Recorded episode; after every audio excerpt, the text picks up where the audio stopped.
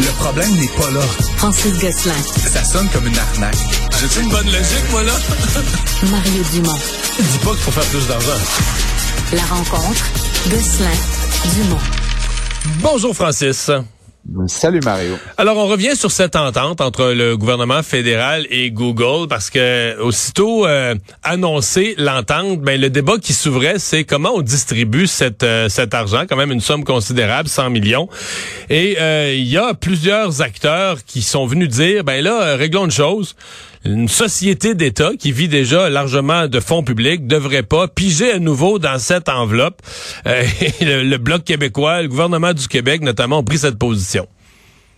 Oui, effectivement, Mario, puis c'est, c'est, euh, ça va être une épineuse question, puis je me permets d'en parler, bien qu'il y ait une dimension fortement politique, parce qu'il y a aussi une dimension fortement économique et financière là-dedans. Il euh, faut savoir que le budget de CBC Radio-Canada, donc ça inclut là aussi la portion euh, anglophone des, des, des, services de Radio-Canada, c'est quelque chose comme 1,5 milliard de dollars par année, Mario. Donc c'est certain que, ben, de un, le 100 millions, à, à toute proportion gardée, là, ne fera pas complètement changer la balance du côté de la société d'État, alors que pour beaucoup d'entreprises de presse, et je pense surtout à la, à la presse régionale, des petits journaux là aux quatre coins du pays, ben pour eux, un million, deux millions, trois millions, c'est la différence entre entre continuer à couvrir l'actualité locale et fermer. Euh, donc il y a cet enjeu-là. Puis dans dans le texte de loi, Mario, puis dans ce que je comprends de l'entente, évidemment Google verse de l'argent aux collectif, tel qu'on l'appelle. Puis ensuite, cet argent-là devait être distribué aux médias selon le nombre de journalistes à temps plein. Mais je pense que c'est toi-même qui me l'a fait remarquer plutôt cette semaine que sur cette base-là, Radio-Canada aurait euh, plus de la moitié de l'enveloppe probablement. Euh, donc, J'ai entendu toutes sortes de chiffres. J'ai peut-être exagéré en disant qu'il y avait plus de la moitié des journalistes au Canada. On me dit, j'entends 40% mais dans tous les scénarios, c'est un critère qui favorise, mais de façon éhontée, Radio-Canada. là. Et, et, comme je le dis, c'est pas, je, je, suis plus, je suis pas euh, anti Radio Canada personnellement, mais tu comprends que mettons qu'on disait 40% quel que soit le chiffre, mais c'est l'ordre de grandeur qui importe, d'aller donner 40 millions de dollars à Radio Canada par-dessus 1,53 millions de dollars, c'est cute là, ils vont s'acheter euh, tu sais quelques chaises là, puis tu comprends ce que je veux dire en proportion de leur budget? Mais hier, euh, hier Francis, hier je parlais au, ministre québécois de la culture qui rapportait la position du gouvernement du Québec. Tu sais, il prenait une image là, puis je comprends que lui, il se met à risque un peu parce que lui, il est couvert par Radio-Canada aussi, mais il disait, prenons juste les bâtiments. Là, tu viens à Montréal, sur un coin de rue, le coin René Lévesque, Alexandre de Sèvres, t'as un méga bâtiment, un des plus beaux bâtiments neufs construits à Montréal ces dernières années, Radio-Canada. Puis tu au coin Alexandre de Sèvres, Sainte-Catherine, vraiment deux coins de rue, quasiment un coin de rue et demi à côté. T'as l'édifice de TVA qui va être à vendre, qui va être à vendre dans quelques mois parce qu'on peut plus, on n'a plus les moyens de l'opérer. T'es-tu en présence de deux réalités financières aux deux extrêmes? Tout ça en disant que, mettons, grosso modo, là, euh, d'une année à l'autre, TVA a à peu près le double, le double des codes d'écoute, là, tu sais. Oui, ben voilà. Donc, écoute, encore une fois, je suis pas. L'idée ici, c'est pas de châtier qui que ce soit, mais si l'objectif c'était d'encourager le journalisme et qui plus est le, journalisme euh, euh, régional de proximité au Canada à travers cette mesure-là, ça, me semble aller de soi que, encore une hmm. fois, il y, a, d'autres, il y a une autre conversation à y avoir sur le financement de Radio Canada et de CBC. Puis, je, encore une fois, on, pourra en parler une autre fois. Mais dans cette entente-là, il me semblait assez évident que l'idée c'était pas d'en rajouter à la manne du diffuseur public, qui est déjà relativement généreuse, toute proportion gardée. Hmm. Mais là, entre l'économie à cheval, entre l'économie et politique, euh, je vais te poser une question. qui obtient les fonds généralement euh, de la part d'un gouvernement? Ceux qui en ont le plus besoin ou ceux qui sont bien connectés politiquement? ouais, ben c'est ça. Euh, c'était quoi déjà? Euh, il y avait, il y avait, il y avait, je pense, c'était le Figaro qui avait qui avait fait une campagne de publicité en France, Mario, et je, je, crois que c'était tutoyer le président, est-ce être plus proche du pouvoir ou plus proche de l'information? évidemment, il y, a, il y, a, toute cette ambiguïté là toujours, mais encore une fois, sans accuser Radio-Canada de faire preuve de, comment dire, de, partialisme à l'égard de nos ministres, c'est certain qu'ils sont dans une position enviable pour en influencer euh, ben, la, C'est pas, que pas que les gens de l'info, moi je veux jamais dire, c'est pas que les gens de l'information de Radio-Canada font pas leur travail par rapport, mais je veux dire, c'est connu, je veux dire, le Parti libéral du Canada est proche de la haute direction de la CBC, peut-être plus en anglais encore, c'est plus vrai en anglais qu'en français. Tu sais, c'est connu, c'est vieux, c'est historique, c'est des sympathies, c'est du monde.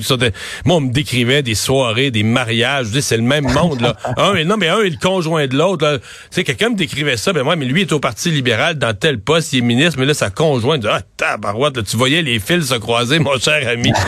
C'était c'était quelque chose. c'est pas. Je pense que les gens, le journaliste moyen à l'information qui couvre un point de presse d'un ministre libéral, je continue de penser qu'il essaie de faire honnêtement son travail. Mais tu sais, dans le passé, à chaque fois qu'il y a eu un programme, la logique qu'on applique aujourd'hui, là, chaque fois qu'il y a eu un programme dans le passé, Radio-Canada n'a été le grand bénéficiaire, est allé chercher plus que sa part. toutes les fois, même s'ils vivent de subventions au départ, ils ont réussi à aller chercher le maximum de tous les autres programmes. C'est drôle. Moi, je Malheureusement, je m'attends à ce que ça soit encore le cas ici, qu'on me surprenne, mais je m'attends à ce que ce soit encore le cas. Hey, quelle histoire Oui, vas-y. Ça, va, ça va être juste pour conclure, ça va être quand même un. C'est paradoxal parce que c'était tellement, c'était une bonne nouvelle, tu sais, que la ministre Saint-Onge nous annonçait il y a, il y a quelques jours. Puis on pouvait quasiment euh, penser que le gouvernement libéral allait comme gagner quelques points, tu sais, sur la base de cette entente-là. Puis finalement, tu vois, elle se retrouve quand même rapidement dans cette dans cette ce dossier un peu difficile, évidemment, qui pourrait lui faire perdre beaucoup. Puis, tu sais, comme tu l'as dit, tu l'as accueilli le, ministre Lacombe, tu sais, pour le Québec, il y a, il y a un enjeu euh, pour plusieurs autres provinces. Euh, je suis sûr que M. Poilièvre va avoir un point de vue là-dessus également. Puis, tu sais, encore une fois, on parle de redistribution de l'argent de Google, puis éventuellement peut-être de l'argent de Meta également. Euh, donc, ça, va être, ça va devenir rapidement hautement politique et, et presque plus économique, finalement. Et encore à cheval entre économie et politique, quelle histoire que celle de George Aux États-Unis qui a été euh, destitué, euh, euh, membre du Parti républicain, en fait élu du Parti républicain, qui essentiellement avait bon, avait deux vies la vraie, la vraie et celle plus belle que tout qu'on présentait sur la place publique. Oui, ben c'est ça. Puis encore une fois, ça a commencé avec des histoires un peu euh, abracadabrantes de fausses déclarations concernant ses études, concernant des emplois qu'il avait dit avoir occupés alors que c'était pas c'était pas le cas. Euh, mais ce qui l'a vraiment euh, fait tomber, là, si on peut dire ça comme ça, Mario, c'est encore une fois de la gestion financière. Donc, euh, Monsieur Santos, là, carrément, selon un rapport là, du comité d'éthique qui a été déposé, est accusé d'avoir carrément fait des malversations qui sont euh, pour le dire directement, de, de la fraude et du blanchiment d'argent. Euh, ça va de, de, dans différentes directions, Mario, mais carrément, il a utilisé de l'argent des donateurs politiques pour, par exemple, payer son loyer. Bon, jusque-là, on peut dire peut-être que sa maison, son appartement était consacré à la campagne, mais il s'est aussi abonné à des sites OnlyFans. Là, je sais pas si tu connais cette plateforme-là, Mario. Je sais quoi. Difficile à justifier dans une dans un dans un mouvement. Ben peut-être qu'il faut se détendre en fin de soirée pour avoir une bonne journée de campagne en pleine forme le lendemain, non? Il n'y a pas que de la porno sur OnlyFans. Ah, OK, euh, OK, Il y a plein d'autres contenus euh, de toutes sortes de nature, mais effectivement, c'est un des usages les plus euh, les plus fréquents. et donc, c'est intéressant aussi parce que Monsieur Santos est le sixième dans l'histoire des États-Unis à faire face à une procédure comme celle-là, donc de destitution. Maintenant fait, il, ne siège plus. et donc là, il va falloir attendre parce que évidemment, le pire pour lui reste probablement à venir. Là, il y a carrément une dimension euh, criminelle euh, là-dedans.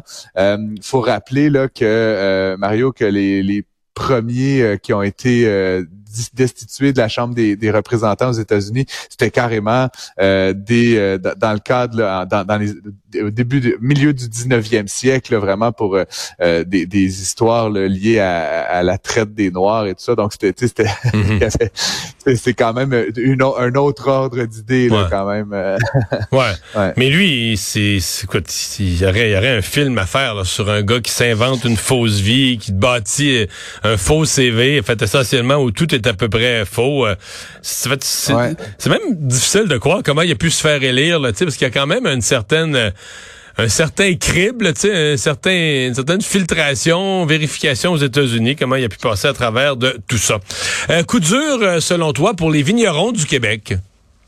Ben, ce coup dur, pas juste selon moi. Après, il va falloir trouver peut-être une solution, mais euh, malheureusement, il y avait une, une euh, comment dire, un conflit euh, commercial qui opposait le Canada avec l'Australie dans les règles du commerce international, et on faisait valoir en Australie qu'on avantageait indûment les producteurs locaux. Il y a plusieurs raisons. Moi, Mario, je suis très favorable à ce qu'on encourage justement la production locale. Il y a plein d'avantages à ça. On a une certaine fierté nationale également d'avoir nos propres producteurs. Mais en raison de cette entente-là, ben maintenant, la Société des alcools du Québec euh, se retrouve un peu pieds et mains liés à devoir prélever, Mario, 40% de la valeur des biens euh, qui sont vendus, euh, donc des, vignerons locaux. pour la plupart d'entre eux, là, clairement, ça signifie qu'on met, je sais pas si c'est la clé dans la porte, mais en tout cas qu'on ne pourra plus vraiment vendre directement par, la société d'État. certains disent, là, puis encore une fois, différents articles à ce sujet aujourd'hui, certains disent qu'ils vont se concentrer sur d'autres canaux de distribution, euh, mais essentiellement, ça va hmm. faire mal, euh, puis ça va faire diminuer euh, le, le, volume total qui peut être produit et vendu. Donc, c'est très dommage comme, comme histoire. Ouais, parce que 40% c'est pas marginal, hein? C'est, c'est, c'est toute une ben, claque. Je, je suis pas un vigneron, mais ce que j'en comprends, Mario, c'est que souvent, l'ensemble de la terre, des, de la machinerie, de la main-d'œuvre, de tout ça, c'est à peu près 50% de la valeur de la bouteille. rajoute quelques coûts fixes comme le salaire, de, je sais pas, des, coûts d'emprunt, etc. Et 40% de la SAQ, le 10% qui reste est insuffisant pour faire vivre une entreprise euh, très longtemps. Il faut pas que tu aies une mauvaise année là, parce que sinon c'est vraiment la fin. Donc c'est certain que euh, une marge brute de 10% j'ai de mémoire pas vu ça. donc euh, donc c'est certain que ça, ça, va être difficile. Mais comme encore une fois, on peut espérer peut-être qu'il y ait d'autres manières d'encourager nos vignerons. Il peut y avoir de la subvention qui se fait directement de par le gouvernement, mais là, ça passera plus par la SAQ.